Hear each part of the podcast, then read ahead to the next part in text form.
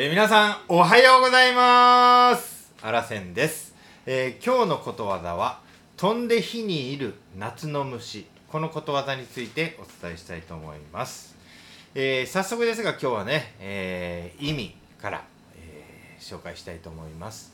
飛んで火にいる夏の虫の意味は自分から進んで危険や災難に飛び込むこと。まあ、危険と気づかず飛び込む場合にも使います。これが意味になります。え続いてことわざの由来です。え昆虫は光に向かって飛ぶ習性を持ちます。え夏の夜明るい火に集まってくる虫は自ら火に飛び込んで焼け死んでしまうことからっていうのが由来になります。それじゃあらせんからのコメントです。えー夏の夜ですね、まあ、ガーなどが、まあ、伝統に集まっているね、そういった姿を見たことがあると思います。え夜行性の昆虫っていうのは、強い光にどんどん近づいていってしまうっていう習性があります。まあ、その習性ゆえにね、最後はこのね、火の中、光っているこの火の中にね、飛び込んで焼け死んでしまうというね、そういったことになってます。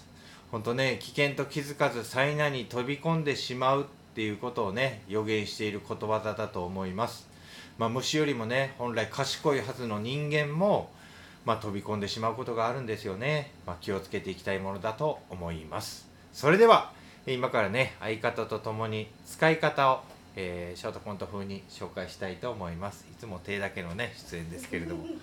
それじゃあいきます。9ゆうすけくん何？次の試合の相手うんうん。隣町ああそそそうやで。まあ県大会の優勝チームやで。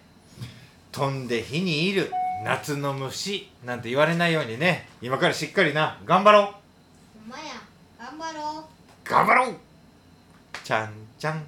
はい。というような形でね今日も一日のうちでどこかで飛んで火にいる夏の虫っていうねこのことわざを使って、えー自分のものにしていただけたらなと思っておりますそれじゃあ今日も朝から頑張っていきましょう。いってらっしゃい。目の前のあの人の。大切なあの人の。心に火をつけて。励まそうと。思うのなら。あなたが燃えればいい。